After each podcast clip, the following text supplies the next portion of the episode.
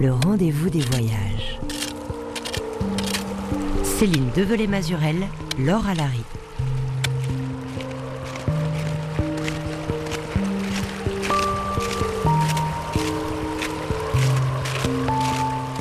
Bonjour à tous. Cette semaine, je vous parle depuis Albertville, en Savoie, au cœur des Alpes françaises où se déroule actuellement un rendez-vous du voyage qu'on connaît bien, le Grand Bivouac.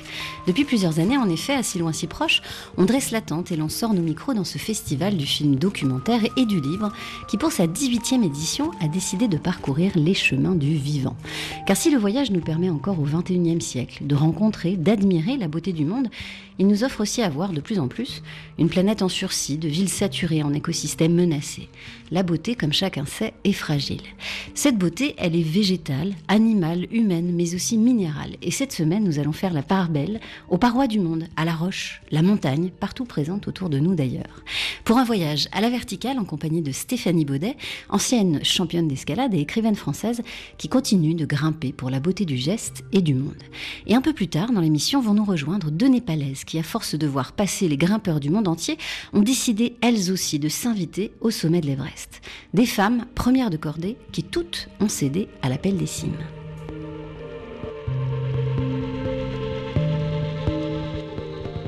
La montagne a un côté magique, presque un peu euh, enchanteresque parfois.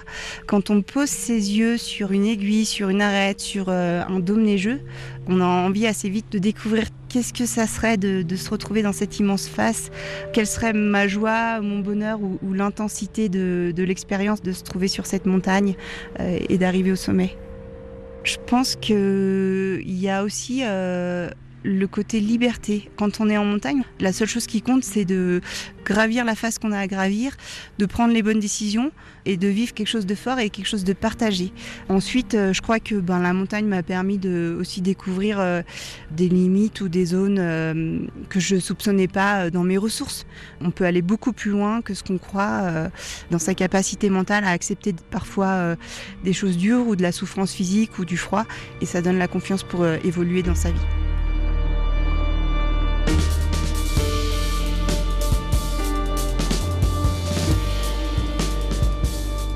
Stéphanie Baudet, bonjour. Bonjour. Alors, est-ce que vous avez reconnu la voix de Ah oui, j'ai reconnu euh, la voix de mon ami Liv Sansoz. Tout à fait. Liv Sansoz, 42 ans, ex-championne d'escalade comme vous. Vous étiez d'ailleurs, je crois, en compétition à peu près sur les mêmes championnats à la même période. Exactement, oui. Sachant que Liv, elle, s'est tournée vers la montagne, l'alpinisme, euh, et elle s'est lancée récemment dans une conquête des Alpes à l'assaut des 82 sommets alpins de plus de 4000 mètres. Euh, Liv, nous l'avions rencontrée lors d'un reportage autour de l'alpinisme. Et elle vient de parler de son rapport euh, à la montagne. On a entendu fait de liberté, de patience, de partage aussi et de dépassement de soi. Euh, vous, Stéphanie Baudet, qui êtes ici au Grand Bivouac, euh, notamment pour une carte blanche sur la montagne, quel est votre rapport, votre relation justement à la montagne? Alors il y a beaucoup de choses effectivement que je retrouve dans ce qu'a dit Liv, ce sentiment de liberté, ce, goût de l'effort aussi, et puis du dépassement de soi et de ce qu'on retrouve ou ce qu'on découvre comme ressources en nous euh, qu'on ne soupçonnait pas parfois. Et, et, pour moi, il y a aussi quand même ce voilà, je pense que tous les gens qui aiment marcher, même sur des petites collines et pas forcément sur des grandes parois, ressentent cette union avec le, vivant, justement. Là, on est dans le grand, enfin, on est au grand bivouac, vous parliez de cette planète en sursis. Et moi, plus années passent et plus je me rends compte que c'est la beauté qui m'émeut. C'est la fragilité aussi de ces petites fleurs qu'on peut rencontrer, de ces animaux voilà, qui sont vulnérables et qui sont, sont absolument nus, alors que nous, on est bardé de matériel technique. Et moi, c'est ce, voilà, cette espèce de passage éphémère qui est le nôtre, dans cet univers qui est beaucoup plus vivant et beaucoup moins hostile et austère finalement que ne laisse penser simplement ces parois glacées, rocheuses. Là, je me souviens d'une rencontre avec un papillon sur, euh, qui venait euh, voilà, butiner un petit coussin de silène euh, à 4000 mètres d'altitude du côté du Grand Capucin, voilà, dans le massif du Mont Blanc. Et on était proche, on était 3008 là-haut. Mais c'était juste merveilleux, cette espèce de contraste. Alors le guide français euh, et grand homme de montagne, que vous citez aussi souvent, Gaston Rebuffat, disait euh, L'alpiniste, c'est celui qui conduit son corps là où un jour ses yeux ont regardé. Vos yeux à vous, Stéphanie Baudet, ils regardaient où quand vous étiez enfant? Alors étrangement, ils regardaient les choses minuscules. Euh, il regardait par terre. Il regardait par terre. Alors en l'air beaucoup, mais bon parce que j'étais rêveuse, mais beaucoup par terre. Je me souviens, alors j'ai eu la chance de grandir dans un environnement familial, voilà propice aux marches en montagne. Mes parents, arrivés du Bordelais, ils sont installés dans les Hautes-Alpes, et là ça a été le coup de cœur absolu pour cette région très sauvage. Alors tous les, week-ends c'était euh, balade, sortie, bivouac. Euh, quasi obligatoire. Même pour nous, c'était parfois un petit peu excessif, mais eux, c'était leur moyen de se, libérer, justement, de se ressourcer. Et je me souviens de ces moments passés à détailler des brindilles de mélèze, à, découvrir ces minuscules, en fait, que nous offrent euh, ces, jardins d'altitude. Et, donc c'était beaucoup euh, voilà faire des petites cabanes minuscules, faire ce genre de choses, et en même temps rêver de des hauteurs, mais je pense plus comme possibilité d'émancipation, parce que j'étais une gamine très fragile, asthmatique, souvent malade.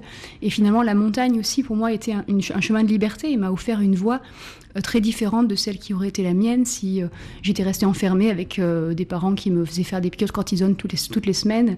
Et là, au contraire, ça a été un grand souffle et une grande respiration. Donc c'est aussi pour moi lié à cette possibilité d'inventer sa vie, en fait.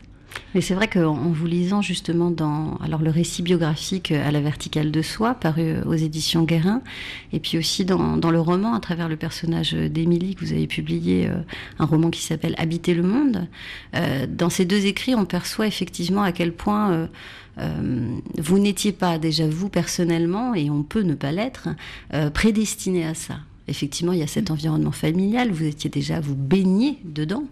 Euh, mais c'est vrai que votre, votre santé ne vous invitait pas à ça. Alors c'est vrai, et en même temps, peut-être que c'est justement quand on a des enfants un petit peu fragiles qu'il faut peut-être pas les envelopper de coton, mais, mais leur donner la possibilité de s'épanouir, parce qu'en fait on n'est pas, on n'est peut-être pas prédestiné, mais on a des capacités pour, euh, pour s'ouvrir, euh, même les, personnes les plus fragiles sont capables d'aller marcher, d'aller faire des belles choses. Et surtout quand on est un enfant, voilà, je pense que c'est se donner, c'est arrêter, c'est gommer les frontières, gommer les, gommer les limites en fait que lui offrir la possibilité simplement d'aller marcher dans la nature, de s'épanouir, et puis de sentir qu'il fait partie de quelque chose de plus grand que soi en fait. Et ça, je l'ai senti, je crois, très jeune. De Habiter le monde, c'est ça aussi. Voilà, c'est ça. C'est, on a son corps avec ses limites, mais on appartient aussi à un organisme beaucoup plus vaste et dont on fait partie. Il y a des arborescences qu'on retrouve à l'intérieur de soi et qui sont les mêmes dans la nature, dans les arbres, dans les feuilles. Et, ça, cette espèce de, de, lien, de connexion dont on parle beaucoup aujourd'hui, c'est vrai que moi, très jeune, grâce à ses parents amoureux euh, des plantes, ma mère déterminait constamment les, les petites fleurs, mon papa déterminait les sommets. Et ce va-et-vient constant entre le microcosme et le macrocosme, pour moi, est euh, était, précieux. Quoi. Et alors les premières ascensions, les premières grimpes, c'était où? Alors la première euh, grimpe qui m'a vraiment marqué, c'était j'avais 14 ans, on était monté au sommet du Mont Aiguille avec le CAF par la voie normale, donc quelque chose de tout à fait accessible. Alors le CAF c'est? Alors le club alpin français, pardon de Gap où j'étais inscrite depuis voilà assez jeune, mais j'avais vraiment démarré la grimpe à 14 ans. Et là, ça a été vraiment un éblouissement parce que le Mont-Aiguille, il faut imaginer cette espèce de citadelle de rochers qui est comme une forteresse comme ça dressée au milieu du Trièvre avec euh, voilà ceinturée de, falaises, de parois. Le sommet, on arrive au sommet, c'est une espèce de prairie légèrement en pente et il y a des hardes, une harde de chamois qui vit là-haut. Et c'est fantastique cette espèce de d'îlot comme ça qui baigne au milieu de voilà de des montagnes en fait autour environnantes avec la vallée de Grenoble d'un côté, les Hautes-Alpes de l'autre. Enfin, c'est ça a été euh, l'éblouissement total et je me suis dit ça, ça j'ai envie de faire ça. Je savais pas quelle forme ça allait prendre, mais je me suis dit que c'est ce que j'aimais quoi.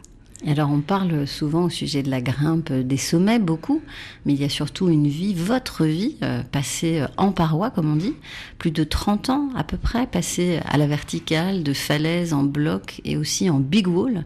Alors ces, grands murs, ces immenses parois, euh, on les retrouve notamment beaucoup aux États-Unis, et ce sont des lieux, des espaces où finalement on passe plusieurs jours suspendus, on dort euh, finalement suspendu, harnaché.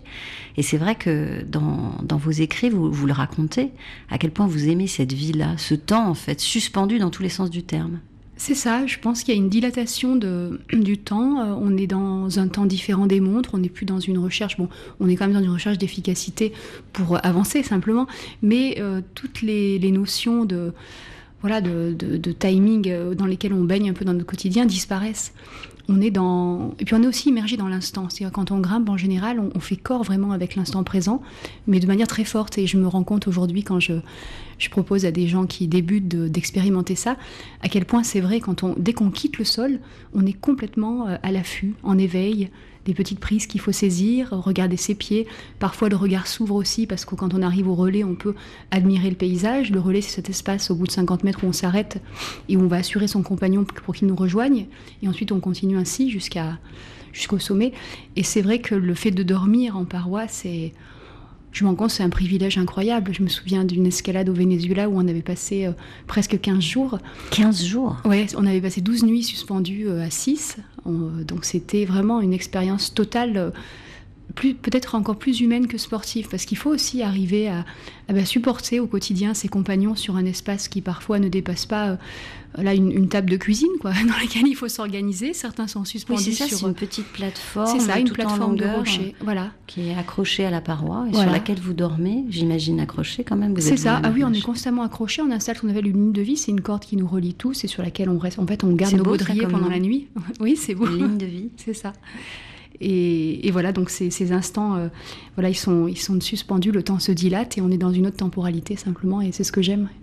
Et alors vous mettez des mots depuis longtemps, euh, Stéphanie Baudet, sur ce rapport intime que vous entretenez avec ces parois, sur cette vie aussi, euh, qu'on peut dire, vous le savez, j'imagine, qui est très singulière. Vous décrivez, euh, vous et votre conjoint Arnaud Petit, qui est lui-même euh, un grimpeur multimédaillé, euh, que vous êtes des vagabonds à la verticale. C'est comme ça que vous vous décrivez. Ça fait plus de 20 ans que vous partagez toutes ces verticales. Il y a les mots, c'est vrai, mais aussi les images. Et en France, un homme euh, a mis des images, des rêves aussi dans la tête de beaucoup, la vôtre, j'imagine, y compris Stéphanie Baudet. Cet homme, c'est Patrick Edlinger, l'esthète grimpeur français, extrait de La vie au bout des doigts et Opéra vertical de Jean-Paul Janssen, sorti dans les années 80, deux films qui ont fait d'Edlinger une icône de l'escalade, l'ange blond, comme on le surnommait. Non mais ça c'est de la magnésie. Si tu veux, tu as quand même les doigts, tu as, de la sueur, tu, ça suinte. Et justement pour enlever cette humidité au bout des doigts, qui fait que ça glisse sur le rocher, tu trempes tes mains dans un sac à pof. C'est un sac à magnésie, c'est du carbonate de magnésie, c'est de la poudre qui t'enlève la, la transpiration. Ça empêche tes doigts de glisser du rocher.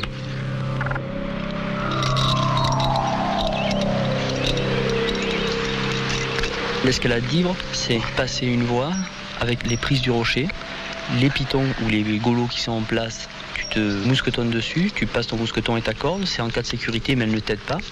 Et euh, après tu as le libre en solo, c'est-à-dire tu peux le pratiquer soit tout seul en t'auto-assurant avec cette corde, soit en solo intégral. Pour moi c'est sans corde et surtout sans mousqueton, sans rien.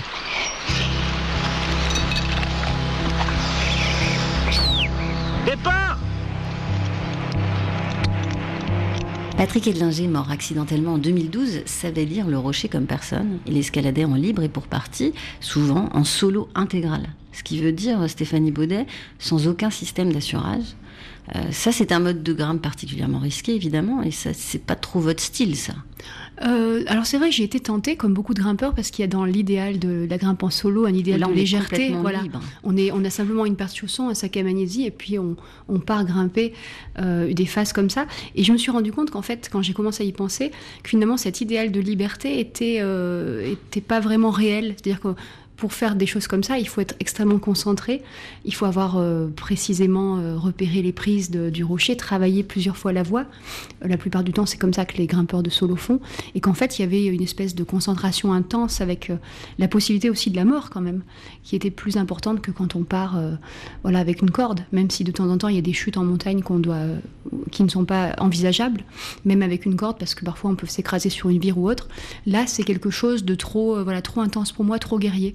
Et c'est vrai que j'aime bien la possibilité de tomber, ça veut dire d'échouer dans la vie, et de pouvoir réessayer, tandis que là, on n'a pas la possibilité, évidemment, de, de retenter. Quoi. De pouvoir rêvasser aussi.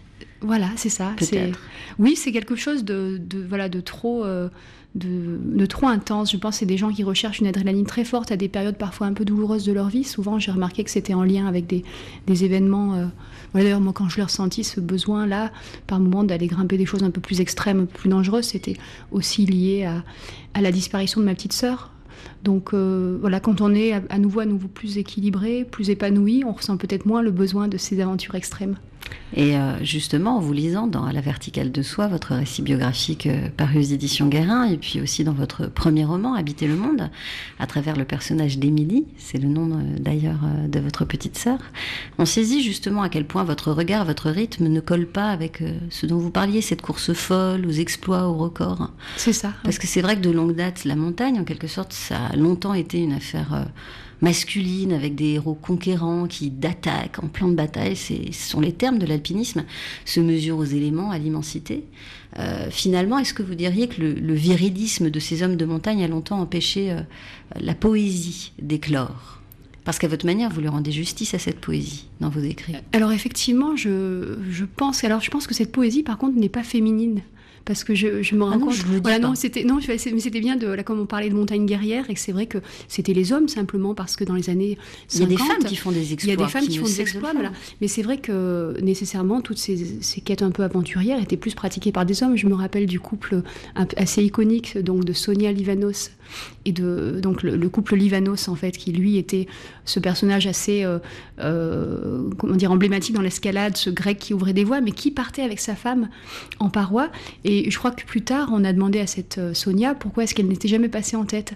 Mais elle avait répondu simplement à l'époque, dans les années 50, ça ne, venait même pas à l'idée. Elle était déjà pionnière en fait, en étant seconde de cordée.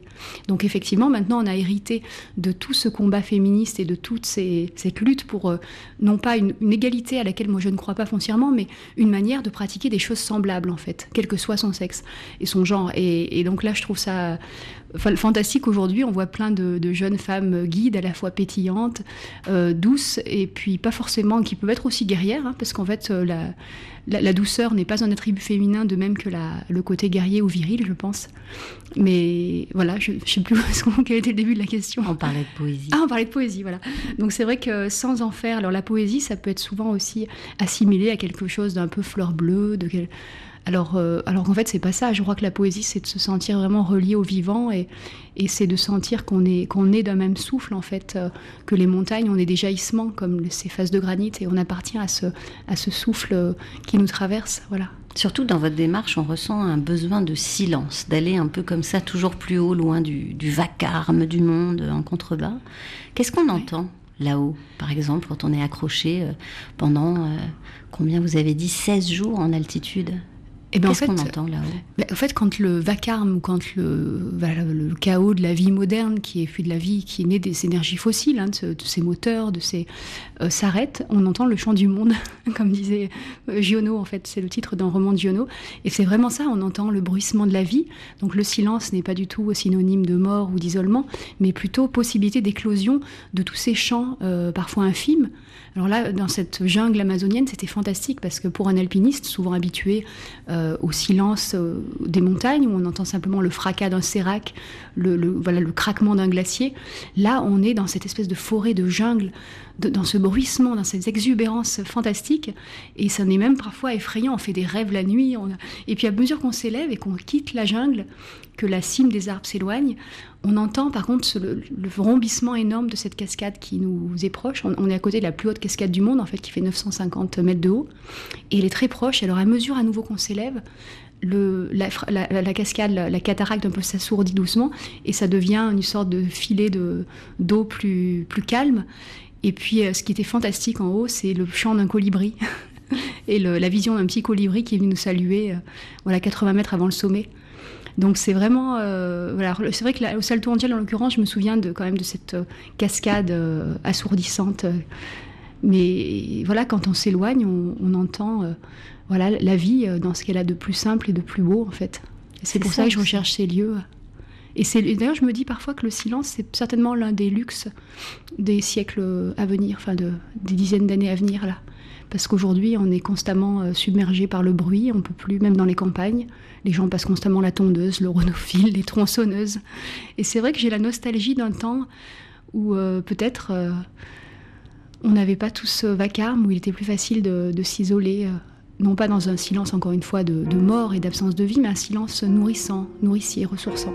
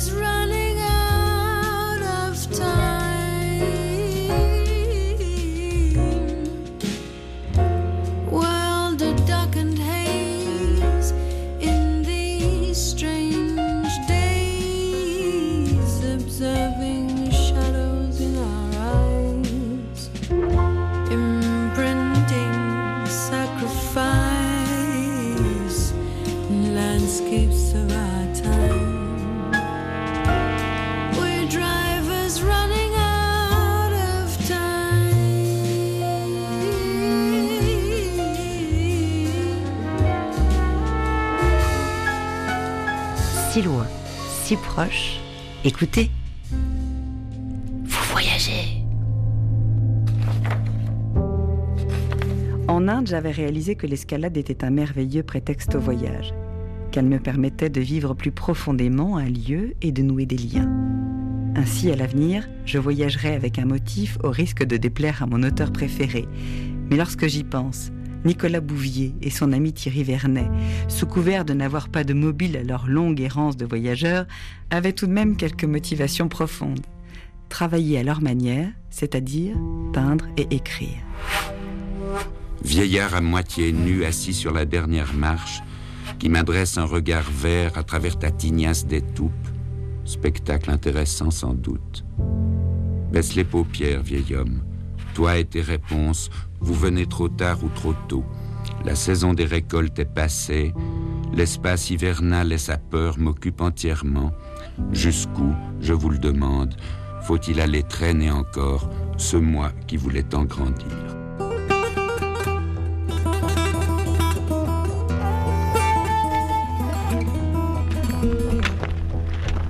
Au printemps suivant, nous sommes partis dans le sud de l'Atlas marocain. Nous rêvions de grimper dans un lieu plus sauvage et plus âpre.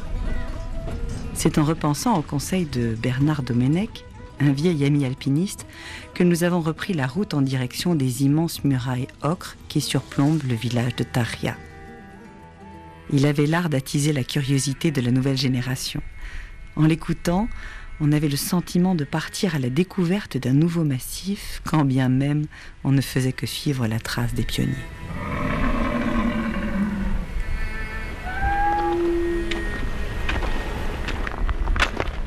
Durant ce premier voyage, nous avons peu grimpé, nous contentant d'observer avec respect les grandes parois de calcaire qui tutoyaient le ciel. D'immenses boucliers de rochers purs et compacts jaillissaient de toutes parts, à ne plus savoir où donner de l'œil. Nous avions repéré une belle douzaine de lignes somptueuses à ouvrir, de quoi s'occuper pour l'éternité. Nous savions que nous reviendrions.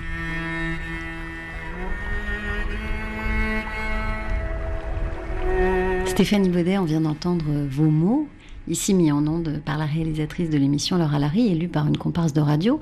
Des mots tirés de votre livre, À la verticale de soi, des mots aussi mêlés. Euh, je pense que vous avez reconnu sa voix, la voix de Nicolas Bouvier, le grand écrivain voyageur suisse. Des mots qui disent surtout votre amour, votre fidélité en quelque sorte, on pourrait dire, au Maroc et à ce village de Tahria. Combien de fois vous êtes allé grimper dans le Haut-Atlas Alors j'ai dû y aller au... oui, presque une quinzaine de fois, je pense. Voilà. C'est vrai que bah, il y a eu ce coup de foudre total pour cette petite, pour cette petite vallée, et puis surtout euh, des coups de foudre amicaux très forts. Et j'ai pour les gens qui pour peuplent les gens aussi ces montagnes. montagnes, ça, et, et j'ai j'ai envie d'y retourner à nouveau, autant pour retrouver les gens, pour voir ce qu'ils deviennent, pour connaître un petit peu, voir, les enfants grandir, parce qu'aujourd'hui, certains gamins qui nous suivaient quand on allait grimper et qu'on faisait, à qui on faisait faire des pendules, c'est-à-dire des, on, on se enfin, on faisait des balançoires avec les cordes. Aujourd'hui, ils, grimpent à nouveau, alors pas seulement grâce à nous, mais à, tous les, grimpeurs qui sont venus là-bas et qui les ont amenés grimper. Euh, ils sont capables, même aujourd'hui, d'enseigner l'escalade. Et je trouve que c'est un développement euh, fantastique pour ce petit village qui était très rural. Alors en plus, les Berbères sont souvent considérés comme des paysans euh, incultes par les gens des grandes villes. Et c'est voilà, c'est assez beau, je trouve, aujourd'hui, qu'il y ait cet équilibre qui, qui vienne et que des gens de Casablanca viennent s'initier à l'escalade euh, euh, avec des grimpeurs berbères. Ouais. C'est une façon de partager aussi leur monde. C'est ça exactement, une façon de s'approprier parce que je pense que les, les grimpeurs leur ont peut-être révélé euh, simplement la, le, le réservoir inépuisable de L'usage de- l'usage J'ai envie de, de de- citer de ces parois verticales, c'est ça, vous avez raison, l'usage de ces, de ces murailles qui les entourent, mais qu'ils vivaient déjà à leur manière, parce qu'en fait, on, on a tendance parfois, quand on vient euh, en occidentaux, à imaginer qu'on fait découvrir aux gens euh, leur pays, mais en fait, ces sentiers, enfin, toutes ces espèces de sentiers vertigineux qui, qui rayent comme ça les murailles, sont, sont déjà arpentés depuis longtemps, même sur des sommets absolument qui nous paraissaient inaccessibles. Les, chèvres arrivent à monter et les, bergers connaissent des sentes absolument incroyables, avec vertigineuses, dangereuses, et pour le coup, ce sont des héros du quotidien parce qu'ils font du solo intégral sans le savoir bien souvent. Et moi, c'est aussi cette, voilà, cet amour des peuples de montagne, ces vies rudes que ces gens-là vivent au quotidien et que nous, on, on vient simplement là en, en divertissement, en, loisir, on va dire. Et, c'est un contraste assez saisissant et je suis heureuse aujourd'hui de les retrouver. Et, maintenant, je me culpabilise plus de mon mode de vie. Je me dis simplement, bon, on arrive de, de milieux différents. L'essentiel, c'est qu'on puisse se rencontrer et qu'il émerge quelque chose de nouveau de cette rencontre. Alors on a entendu euh, la voix de Nicolas Bouvier euh, qui lisait un de ses poèmes dans un extrait de l'émission de la RSR, la radio suisse romande Le Vent des routes, enregistré en 1998. Nicolas Bouvier, c'est une figure de la littérature dite de voyage qui vous a inspiré parmi d'autres, parce que vous vivez, Stéphanie Baudet, parmi les livres, les mots, ils vous accompagnent euh, depuis toujours et partout, même en altitude, je crois. Sachant que les premiers livres, je me suis dit ça, s'écrivaient sur la pierre. Je suis sûre que vous avez pensé à ça déjà. C'est vrai, oui, oui. Oui, c'est vrai. Puis j'ai beaucoup d'amitié pour les pierres écrites quand on, on en trouve parfois. Euh, bah, Après, ça témoigne aussi de cette espèce de démesure de l'homme qui a besoin de laisser sa trace de partout. Mais en même temps, c'est assez émouvant de se dire que voilà, le rocher, c'est le support, comme vous le dites très justement, de, des, des premiers moyens de s'exprimer, de peindre aussi. De... J'aime beaucoup les grottes. oui. Alors il y en a d'autres, une particulièrement qui écrivait, elle, des poèmes sur sa toile de tente, au pied de la face sud, notamment de la Napurna, pour mieux les souffler dans le vent et les immensités de l'Himalaya. J'écris depuis que je suis toute petite et puis euh, j'ai un de mes carnets où j'avais, je sais pas, 7-8 ans, quelque chose comme ça. J'avais collé une photo d'un alpiniste, puis à côté j'ai marqué euh, quand je serai grande, euh, je voudrais être alpiniste. Le moment où je suis arrivée au sommet, euh, je me demandais si c'était vraiment réel. hein. Parce que j'étais toute seule hein, et il y avait l'horizon alentour. Mais il y avait un moment très très fort parce que j'avais des amis espagnols qui étaient sur un 8000 en face, le Broad Peak. Et euh, là, j'ai partagé avec eux ma joie au sommet. Et ça, c'était magique parce qu'en plus, euh, les mots qu'on peut entendre là-haut quand on est sans oxygène prennent euh, une dimension encore plus grande, comme s'ils passaient par-dessus l'horizon. Et c'était vraiment très très fort. Quand je pars au Népal, bon ben je vais là-bas parce que le Népal, pour moi aussi, c'est le, pays du sourire. Ce sont des gens qui sourient tout le temps, bien que ce soit un pays du tiers-monde.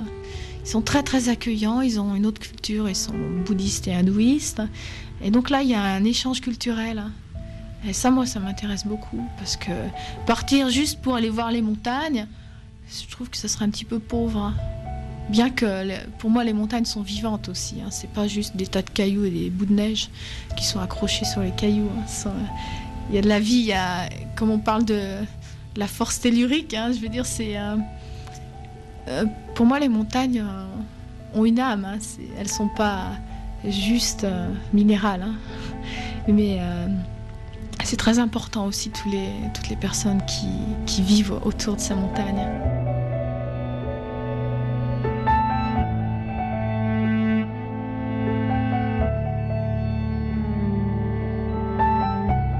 Stéphanie Baudet, on vient d'entendre la voix, mais aussi la lumière. De Parce que Chantal ça Mauduit, ouais. Tout à fait. Cette alpiniste française, femme très singulière, à part, on peut dire, dans le monde très sérieux des Himalayistes. En mai euh, 98, Chantal Mauduit est morte en montagne, sur les pentes du Dholagiri, à plus de 8000 mètres, je crois, d'altitude, avec son compagnon de cordée népalais, Ang Chering. C'est une source d'inspiration, vous citez souvent. Oui, parce que moi j'avais, je crois, j'ai 20 ans quand euh, j'ai lu le livre de Chantal, euh, J'habite au paradis. Et là, je me suis dit, waouh, mais c'est ça C'est vraiment les mots qu'elle met, c'est ce que je ressentais. Et je me disais, voilà, j'avais beaucoup lu de récits euh, dont on parlait tout à l'heure, de récits davantage guerriers, de conquêtes, des montagnes. Et là, quand on entend dire les montagnes ont une âme, les montagnes sont vivantes, elle parle souvent aussi, euh, une expression que je reprends également, une expérience sensorielle en fait. Euh, se rendre compte que la, la montagne, c'est voilà, ça, ça met, ça nous met, ça réveille notre corps animal, ça nous met les sens en éveil à tous les, points de vue. Et puis, je pense qu'elle avait aussi, elle était très croyante. Euh, alors c'est moi, c'est d'une croyance peut-être, enfin chacun après ses, ses confessions ou autres, mais je pense qu'elle avait cette, ce qui me plaît, c'est ça, c'est cette espèce de, de lumière intérieure qui dépassait largement les dogmes et les religions en fait, et qui lui donnait la force aussi de, gravir des sommets qui la faisaient rêver, et puis cette attention aux, personnes qu'elle rencontrait, cette, euh, les causes pour lesquelles elle, elle luttait aussi, elle, voilà.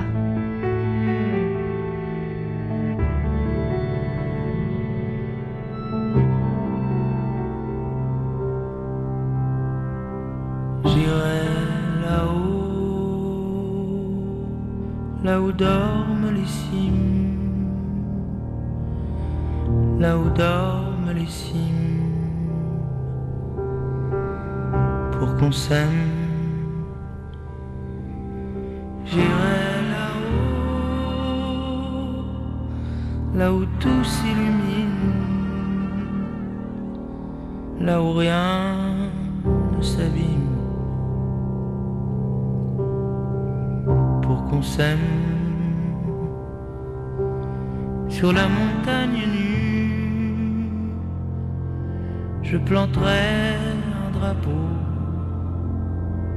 aux conquérants de l'inutile, aux conquérants de l'inutile.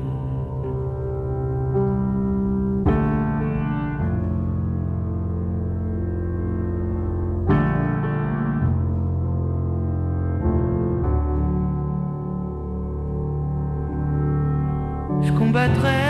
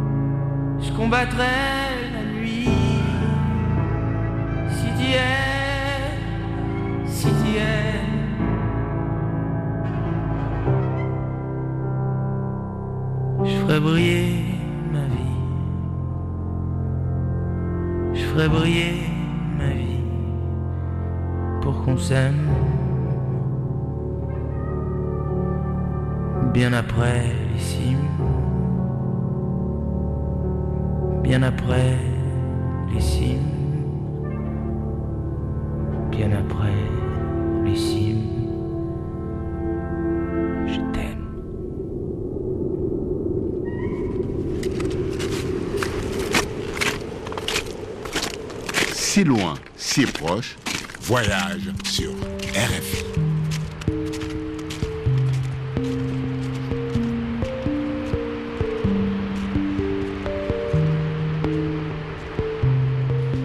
Stéphanie Baudet, on vient tout juste d'évoquer euh, Chantal Mauduit qui avait le Népal au cœur. Une association a d'ailleurs été créée par ses amis et sa famille euh, après sa mort.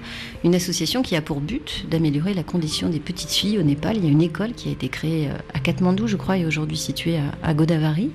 À l'instant, nous ont rejoint autour de cette table deux femmes népalaises, trois même, Douma Sherpa, euh, Kalpana Marjan, accompagnée de Yongji Sherpa qui va assurer la traduction. Merci. Bonjour à vous toutes, namasté. Namasté. Alors, Doma Sherpa euh, Pinassa, euh, Kalpana Marajan, vous êtes ici à Albertville à l'occasion de la projection du film d'Anne-Benoît Janin, Les Belles Envolées, l'Everest, un tremplin pour les Népalaises, dans lequel toutes les deux vous apparaissez. Vous êtes toutes les deux journalistes au Népal et vous avez chacune gravi l'Everest, mais vous avez voulu donner du sens à cette ascension. मैले चाहिँ विशेष गरी महिला सशक्तिकरण र विशेष गरी जति पनि हिमालमा हिमाल आरोहण गर्ने आरोही शेर्पाहरू छ नि त उनीहरूको भोइस राइज गर्नको लागि उनीहरूले चाहिँ कति दुःखहरू भोगिरहेको छ तर पनि उनीहरूको कुरा बाहिर आएको छैन होइन? अनि त्यसलाई चाहिँ कसरी बाहिर ल्याउन सकिन्छ भन्ने हिसाबले चाहिँ गएको थिएँ। Elle a fait parce que euh, pour porter un message fort dans la communauté Sherpa qui vont travailler au l'Everest et c'est très difficile comme métier et il y a beaucoup de morts dans la montagne. Après pour la famille il n'y a pas grand chose. Donc elle voulait porter ce message-là. Euh, le gouvernement et les agences de trek, n'importe qui vont envoyer le guide et ils ont un accident quoi que ce soit, il faut aider après parce que sinon ils la laissent là-bas. Comme elle est journaliste Sherpa, donc elle voulait monter ce message fort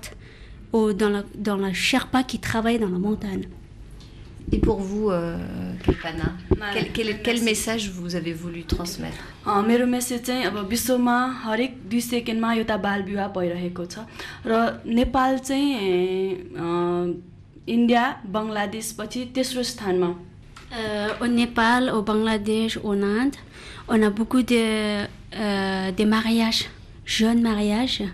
Donc, euh, pour arrêter le ma- jeune mariage, elle a pris ce message très fort sur les Ouest.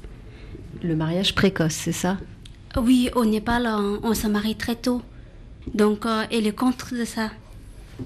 त्यसपछि चाहिँ मैले अब यो जुन मेसेज लिएर गएँ फर्केर आइसकेपछि चाहिँ मैले स्कुलहरू एक सय पच्चिसवटा स्कुलमा चाहिँ पार्टनर छ हाम्रो शान्ति इनिसिएटिभ नेपाल भन्ने संस्थासँग मिलेर चाहिँ शिक्षा मार्फत बाल विवाहको लागि चाहिँ मैले कामहरू पनि सुरु गरिसकेको छु Elle a aussi commencé le travail dans une école, en 125 écoles, pour donner la cours cause de la jeune.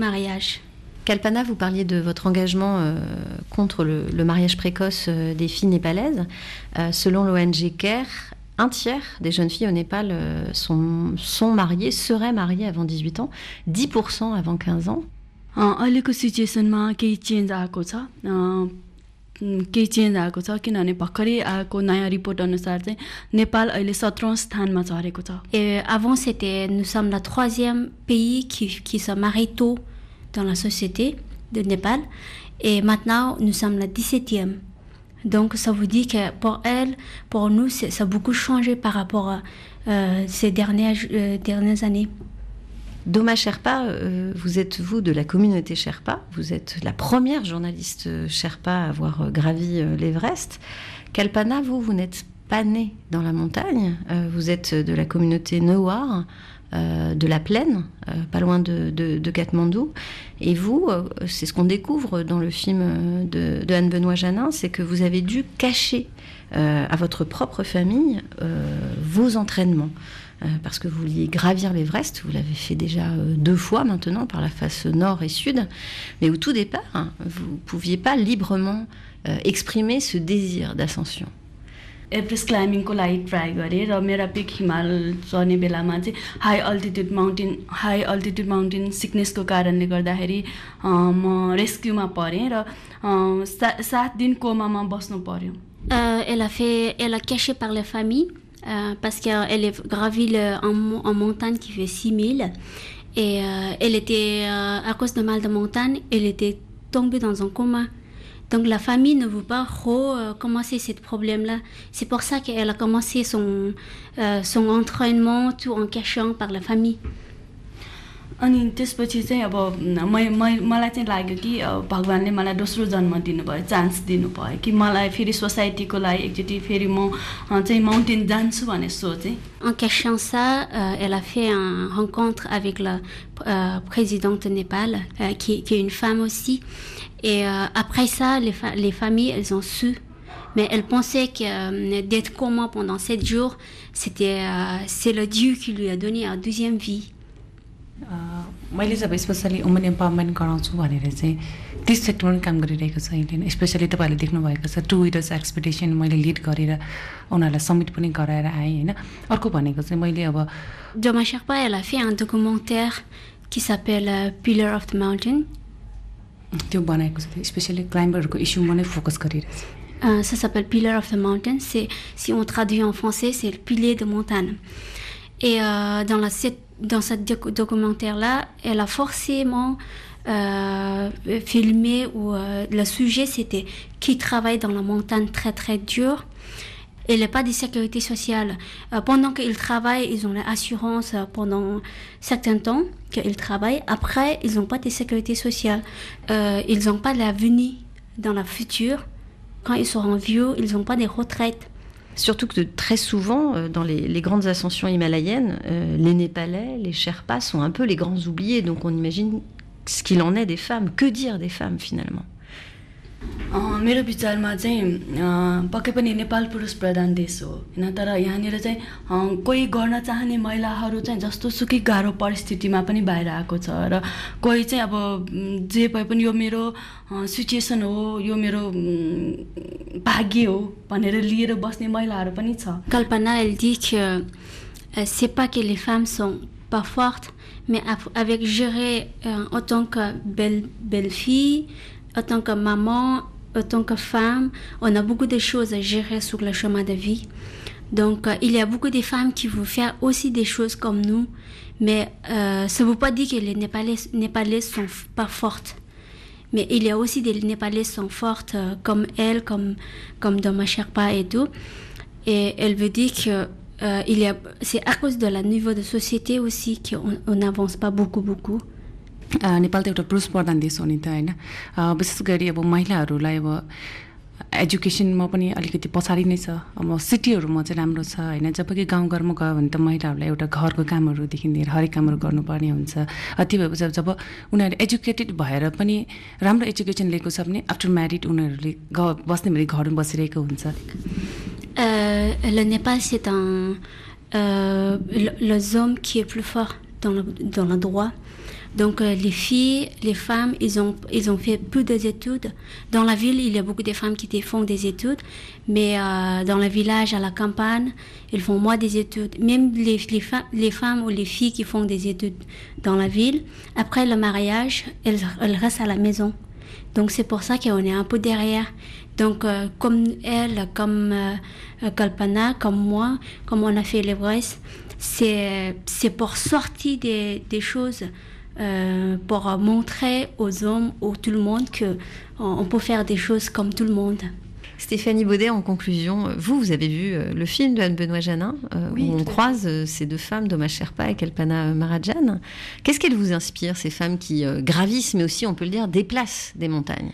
Alors moi j'ai eu une très grande admiration pour leur parcours parce qu'en fait je me dis ça c'est des femmes puissantes, enfin qui ont le, le- moyen et les leviers, fait grâce à leur, à leur énergie, à leur vitalité, ce que disait Kalpana c'est fantastique d'être capable de s'occuper de la maison, de cacher à sa famille qu'on va aller gravir l'Everest. Enfin, elles ont une énergie. euh, ensuite Doma qui est soutenue par son papa, ça m'a donné beaucoup d'espoir en fait pour la condition des femmes, même s'il y a beaucoup de travail, elles sont, euh, elles sont là, elles ont les clés, voilà, elles ont les outils pour le faire et, et c'est fantastique qu'elles soient après suivies par les autres. Donc ça m'a beaucoup beaucoup plu. Donc bravo à Anne, Anne Janin, oui, fantastique. Stéphanie Baudet, Doma Sherpa Pinassa, Kalpana Marajan, merci. Merci euh, Jean-J. Sherpa pour euh, la traduction et l'interprétation. Merci beaucoup. Thank you. Thank you. Merci à l'équipe de la médiathèque d'Albertville et à toute l'équipe du Grand Bivouac, festival du film documentaire et du livre pour leur accueil. Céline Develay-Mazurel, Laura Larry, on vous dit à la semaine prochaine. Mais avant de se quitter, on va rejoindre les nouvelles du monde en musique avec le combo hybride béninois Bénin International Musical. Pendant deux soirs, avant la prestigieuse salle du Carnegie Hall à New York, le groupe a ravi les festivaliers ici à Albertville. Albertville, est-ce que ça va ce soir? Merci.